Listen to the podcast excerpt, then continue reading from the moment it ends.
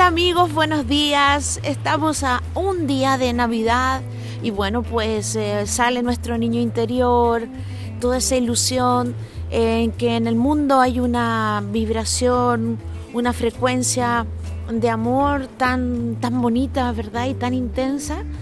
Eh, voy grabando este podcast caminando por las calles de Madrid.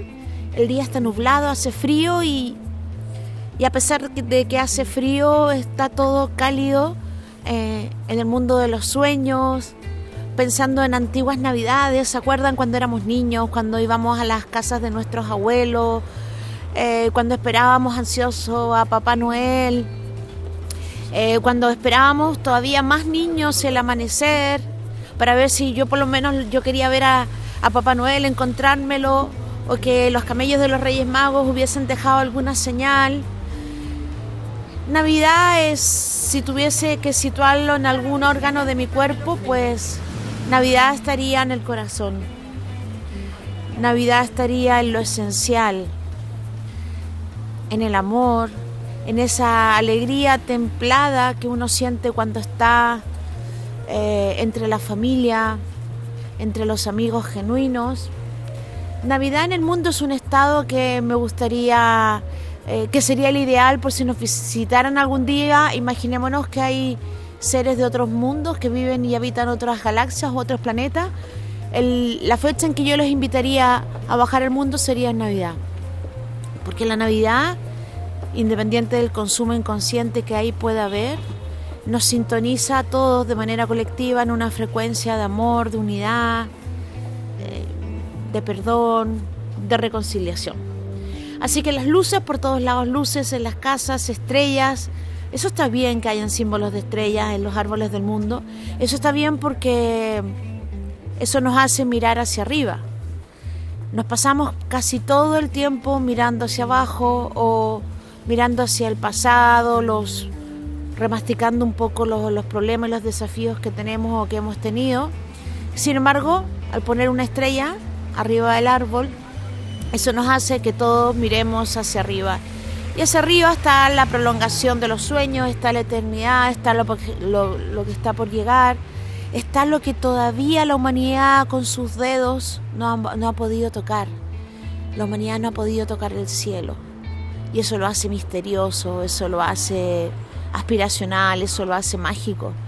Así que es un buen día, son días especiales para mirar hacia el cielo y imaginarnos eh, cómo serán los bosques de lo, de lo invisible, dónde habitarán los seres que se fueron y que ya no están, cómo serán, qué formas de vida habrán ahí más allá de los átomos, más allá de la fuerza de gravedad, más allá de la materia. A mí me gustaría en esta Navidad que te plantearas la posibilidad de hacerte un regalo a ti mismo. ¿Qué regalo te vas a hacer este año? Que regalo que no sea simplemente material, sino un regalo que, sea como resultado de una victoria privada tuya, como por ejemplo bajar de peso, cambiar tu alimentación, escuchar más a los demás, no hacer tanto juicio, no enfocarte tanto en la crítica negativa, eh, hacer deporte, caminar, ser más amable, llevar una vida más sana o llevar una vida con sentido o buscar algo que te guste o vivir, construir una geometría que te permita vivir de tu talento. Plantéate un regalo y déjalo bajo esa estrella del árbol. Plantéate un regalo para ti y plantea seis regalos para seis personas que durante todo este año te han ayudado a co-construir tu realidad. Un regalo para ti y seis regalos que no sean materiales para seis personas que están a tu alrededor. Tal vez a una de ellas tengas que simplemente decirle gracias y escribirle una carta porque te ha ayudado este año a mejorar tu autoestima o a encontrar la puerta de salida para algún problema que tenías. Tal vez otro regalo pueda ser para tu pareja que durante este año te contuvo en medio de tus tormentas, en medio de tus dudas, en medio de tu sufrimiento. Tal vez un regalo pueda ser eh, para los animalitos que tienes en casa, que a lo mejor no los sacaste a pasear con la frecuencia que te gustaría, o a lo mejor porque quieres mejorar su calidad de alimentación, o tal vez quieres darle más tiempo. Tal vez otro regalito pueda ser también para tus hijos, para escucharlos no desde el juicio, no siendo autobiográfico, porque tenemos una tendencia a ser autobiográfico. Nuestros hijos nos están contando algo y los interrumpimos para contarles cómo lo resolvimos nosotros en el pasado, lo que nos ocurrió a nosotros. Y los hijos no quieren padres autobiográficos, sino que quieren padres respetuosos que les permitan dibujar en la página en blanco de su vida lo que ellos quieran. Tal vez podamos hacer un regalo a nuestros padres, Normalmente nuestros padres siempre requieren de tiempo. Ese ruido que sentís de fondo, que como que se rompen los cristales. Bueno, quiero pensar que son los se rompen las ilusiones de la ciudad, pero en realidad son botellas de cristal que los vecinos bajan aquí en pleno barrio Salamanca. Estoy grabando este pop en Hermosilla con General Pardiña, eh, muy cerca de donde yo vivo, en la calle Ayala, y bueno, pues los vecinos interactúan, eh, van caminando rápido, algunos comprando ya su comida de Navidad, otros comprando regalitos, pero bueno, todos están enfocados en dar y eso genera una atmósfera, una energía colectiva muy bonita y trascendente. Más botellas, ¿ven? Ahí escuchan las botellas de fondo. Y bien, pues esos seis regalos que vais a regalar a seis personas especiales eh, luego me, me, escribes a mi página web, al desarrollo del encanto, y lo vamos compartiendo. Hay seis personas en tu vida que son las que más influyen, que son con las que vas co-creando realidades. Agradeceles a través de estos seis regalos que de alguna manera reflejen cómo ellas están contribuyendo en la arquitectura de tu vida. Y finalmente, te sugiero que te des tiempo para trabajar aquellas cosas mentales y emocionales que no, que no te hacen feliz. Y que ojalá este año 2019 tengas el coraje para cambiarlas, para transformarlas, para reformarlas. Si en esta Navidad estás solo físicamente y sientes la nostalgia de no estar en familia, piensa que tú estás adelantando una asignatura que tarde o temprano todos tendremos que aprender. Esa asignatura se llama aprender a completarnos y a estar solos. Seguramente si hoy día tú estás solo, es porque te toca algún día ser maestro de la soledad para miles de personas. Si por otra parte estás acompañado y te sientes solo, porque estás acompañado con una relación, una pareja que ya no te hace feliz, pero que estás por un hábito, por una costumbre o por miedo, Vas a aprender seguramente a enseñarle a otras personas que uno no necesita de una pareja para ser feliz y que uno se puede completar y vibrar desde encontrando el sol de la soledad.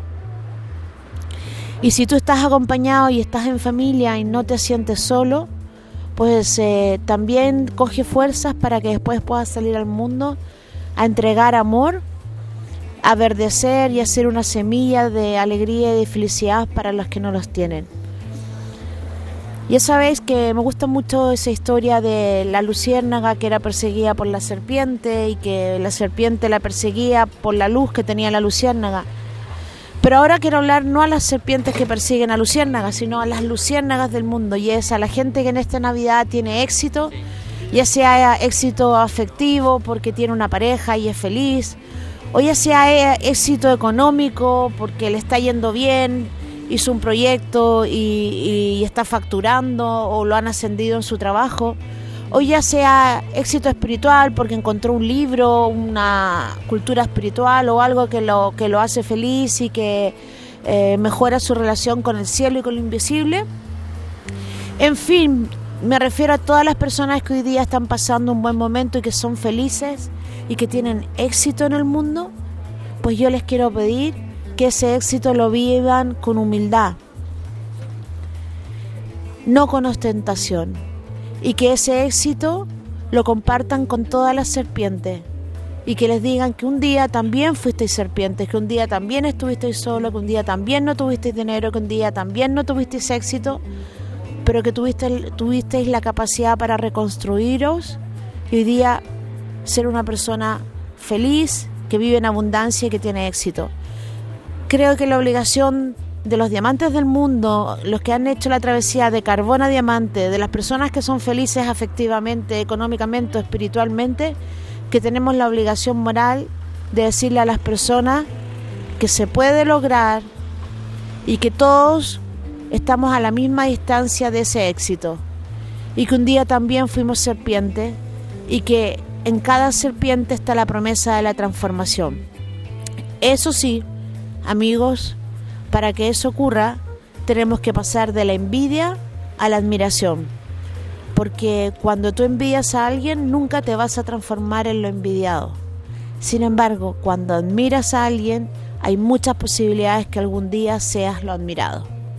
Así que desde esta mañana, en, esta, en este día frío de Madrid, en pleno invierno, hay olor incluso a madera, chimonea, recordando las navidades de mi infancia, recordando a mis padres, a mis hermanos, recordando a mis amigos, recordando a esa Lorena que soñaba con ser princesa y astronauta de nuevos mundos, desde esa ternura, desde ese amor infinito, desde ese ejemplo de ese maestro del amor que fue Jesús, solo anhelo para todo el mundo hoy día ojalá Jesús pueda nacer en el pesebre de la conciencia de 7 mil millones de seres humanos y que la humanidad por fin se acepte y sea un solo pulso. Un abrazo y estoy segura que en el 2019 lo mejor estará por llegar. Con amor y poesía para todos vosotros, Lorena Muñoz Lavín, desde España, Europa, Planeta Azul.